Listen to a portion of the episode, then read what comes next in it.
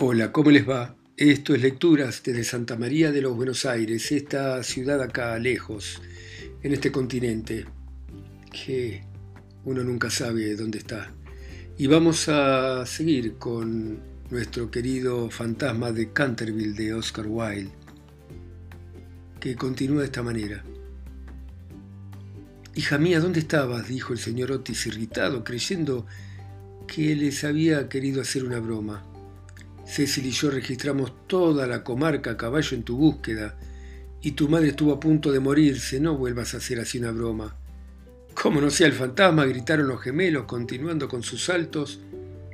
Hija querida, gracias que te hemos encontrado, dijo la señora Otis, ya no te vas a separar de nosotros, ¿no? Y besándola, temblando, acariciando sus cabellos de oro, la miraba con una increíble dulzura.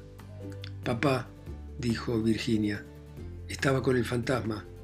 Murió y tienen que venir a verlo. Fue muy malo, pero se arrepintió con toda sinceridad de todo lo que había hecho, y antes de morir me dejó este cofre con joyas. Toda la familia la miró estupefacta, muda, pero Virginia tenía un aire serio, solemne, y dando media vuelta, los precedió por el hueco de la pared y los llevó al corredor secreto. Washington iba atrás de ella sosteniendo una vela que había tomado de la mesa. Llegaron a una gran puerta de roble tachonada con clavos muy oxidados. No bien Virginia la tocó, la puerta giró sobre sus goznes y se encontraron en una habitación reducida con el techo abovedado y una pequeña ventana enrejada. Junto a una argolla de hierro empotrada en el muro a la cual estaba encadenado, había un esqueleto amarillo, tendido en toda su extensión sobre el suelo, y que parecía estirar sus dedos intentando alcanzar una escudilla y un cántaro de formas viejas, colocados en tal forma que se encontraban justo fuera de su alcance. Sin duda el cántaro había tenido agua, porque en el interior había verdín. Sobre la escudilla no quedaba más que polvo. Virginia se arrodilló junto al esqueleto y uniendo sus manos rezó en silencio, mientras los demás miraban asombrados la terrible tragedia cuyo secreto acababan de entender. Diablos, dijo uno de los gemelos que había ido a mirar por la ventana para calcular en qué parte del castillo estaba esa habitación. El viejo almendro que estaba seco floreció, y desde aquí se ven las flores a la luz de la luna. Dios lo perdonó, dijo Virginia grave, levantándose, y un resplandor iluminó su cara. Sos un ángel, exclamó el pequeño duque, y abrazándole el cuello la besó. Cuatro días después de estos sucesos, a las once de la noche, un cortejo fúnebre salía del castillo de Canterville. Ocho caballos negros, cada uno de los cuales llevaba en la cabeza un penacho de plumas de avestruz, tiraba la carroza. Un rico paño de púrpura cubría el féretro sobre el cual estaban bordadas en oro las armas de los Canterville. A ambos lados de la carroza y de los coches marchaban los criados, con antorchas, y toda la comitiva tenía un aspecto impresionante y grandioso. Lord Canterville presidía el duelo. Había venido de Gales a propósito para asistir al sepelio y ocupaba el primer coche con la señorita Virginia. Detrás venía el ministro de Estados Unidos y su esposa.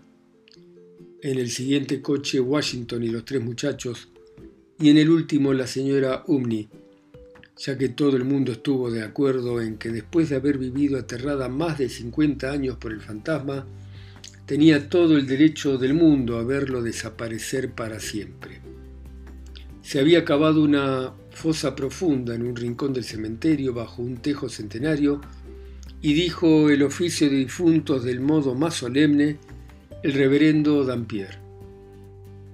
Terminada la ceremonia, los criados, siguiendo una antigua tradición que observaba la familia Canterville, apagaron las antorchas y luego al bajar el féretro a la fosa, Virginia colocó sobre él una gran cruz con flores de almendro blancas y rosadas. En ese instante la luna salió detrás de una nube inundó el cementerio con sus silenciosas oleadas y de una arboleda cercana se elevó el canto de un ruiseñor. Virginia recordó la descripción que del jardín de la muerte hiciera el fantasma y sus ojos se llenaron de lágrimas. Apenas dijo algo durante el regreso al castillo. Al día siguiente, antes de que Lord Canterville regresara a la ciudad, el señor Otis tuvo una conversación con él a propósito de la joya que el fantasma le había regalado a Virginia. Eran magníficas, realmente. Había sobre todo un collar de rubíes de antigua montura veneciana, que era una muestra espléndida del siglo XVI y de tal valor que el señor Otis sintió escrúpulos en permitir a su hija que se quedase con él. Milord, dijo el ministro a Lord Canterville, sé que en este país se aplica la ley del mayorazgo, lo mismo a los pequeños objetos que a los inmuebles. Por consecuencia es evidente que estas joyas deben quedar en poder de usted como parte de la herencia de su familia. Le pido por favor que se las lleve a Londres y las considere parte de su herencia, que ha sido restituida en circunstancias realmente extraordinarias. En cuanto a mi hija, no es más que una muchachita, y le puedo asegurar que tiene muy poco interés por estas cosas de lujo superfluo. También sé que la señora Otis, que tiene una gran autoridad en materia de arte, porque de muchacha tuvo la suerte de pasar muchos inviernos en Boston, sabe que esas piedras tienen gran valor y que si se pusieran en venta le darían a usted una buena suma.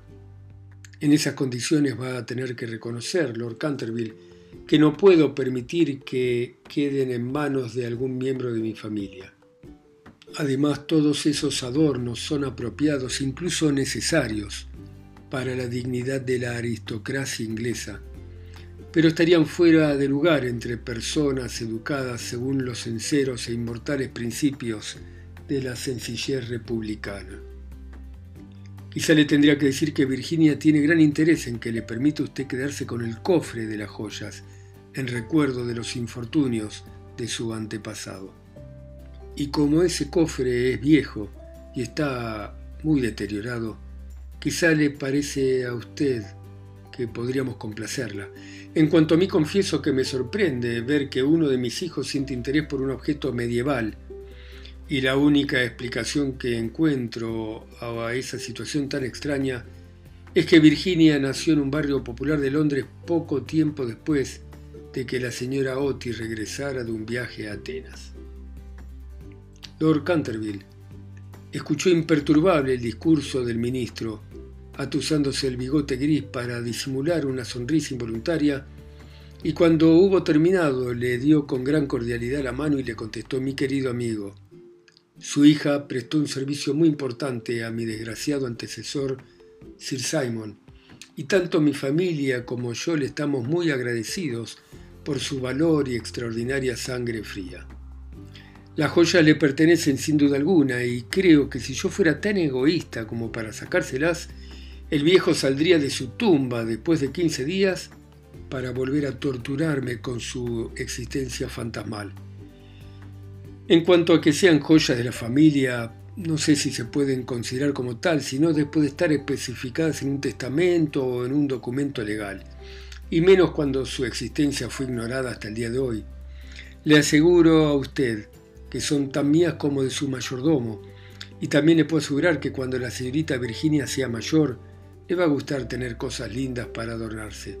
Además, usted olvida, señor Otis, que adquirió la finca con el fantasma por el mismo precio, de tal modo que todo lo que pertenece al fantasma pasó a ser de su propiedad, ya que a pesar de las pruebas de actividad que dio Sir Simon durante las noches por el corredor, no por eso dejaba de estar menos muerto desde el punto de vista legal, y su compra lo hace a usted dueño de todo cuanto a él le pertenecía. El señor Otis quedó apesadumbrado ante la negativa de Lord Canterville y le rogó que pensara de nuevo su decisión. Pero el aristócrata se mantuvo firme y acabó por convencer al ministro de que permitiera aceptar la joya como regalo de bodas del fantasma, y cuando en la primavera de 1890 fue presentada por primera vez en recepción a la reina, la pequeña duquesa de Cheshire, sus joyas fueron causa de admiración. Virginia fue agraciada con la diadema que se otorga como recompensa a todas las norteamericanas bondadosas y en cuanto tuvo edad para ello se casó con el pequeño duque. Ambos eran encantadores y se amaban de tal manera que todo el mundo se alegró con aquel matrimonio excepto la vieja marquesa de Dumbleton, que había intentado por todos los medios atrapar al duque para casarlo con una de sus siete hijas solteronas, dando para lograrlo nada menos que tres costosísimas fiestas. Y cosa rara, también el señor Otis era otra excepción, porque aunque sentía un afecto personal muy importante por el pequeño duque, era en lo teórico enemigo de la nobleza, y según sus palabras, temía que entre las influencias deprimentes de una aristocracia enloquecida por el placer, se olvidaran los principios de la sencillez republicana. Pero sus palabras quedaron desechadas, y sospecho que cuando avanzó por la nave de la iglesia de St. George en Hanover Square, se sentía el hombre más orgulloso a lo largo y ancho de Inglaterra.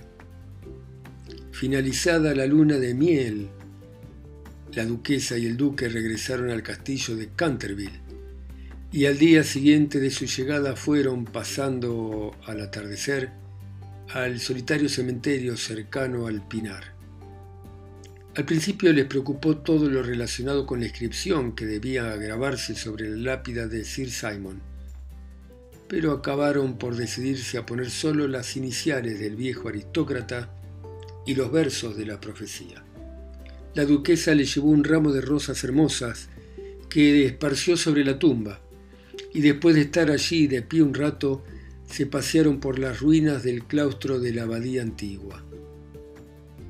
La duquesa se sentó sobre una columna vieja, mientras su marido, recostado a sus pies, fumaba un cigarrillo y contemplaba sus hermosos ojos. De pronto tiró el cigarrillo y tomándole la mano le dijo, Virginia, una mujer no debe tener secretos para su marido. Y yo no los tengo para vos, querido Cecil. Sí los tenés, contestó él sonriendo. No me has dicho nunca lo que sucedió mientras estuviste encerrada con el fantasma. No se lo conté a nadie, Cecil, contestó con gravedad Virginia. Ya lo sé, pero me lo podrías decir a mí, ¿no? Cecil, te ruego que no me lo pidas, no, no te lo puedo decir. Pobre Sir Simon, le debo mucho. Sí, Cecil, no te rías, le debo mucho, mucho, mucho me hizo entender lo que es la vida, lo que significa la muerte y por qué el amor es más fuerte que la muerte y que la vida. El duque se levantó y besó con amor a su esposa. Podés guardar tu secreto mientras yo tenga tu corazón, murmuró. Siempre fue tuyo, Cecil. Y se lo dirás algún día a nuestros hijos, ¿verdad? Virginia se puso colorada. Bueno, muy bien. Esto fue El fantasma de Canterville, que fue publicado en 1887 en una revista de Curtin Society Review. Y espero que les haya gustado. Volveremos sobre Oscar Wilde. Eh, muchas gracias por escucharme ustedes en sus ciudades, continentes o islas.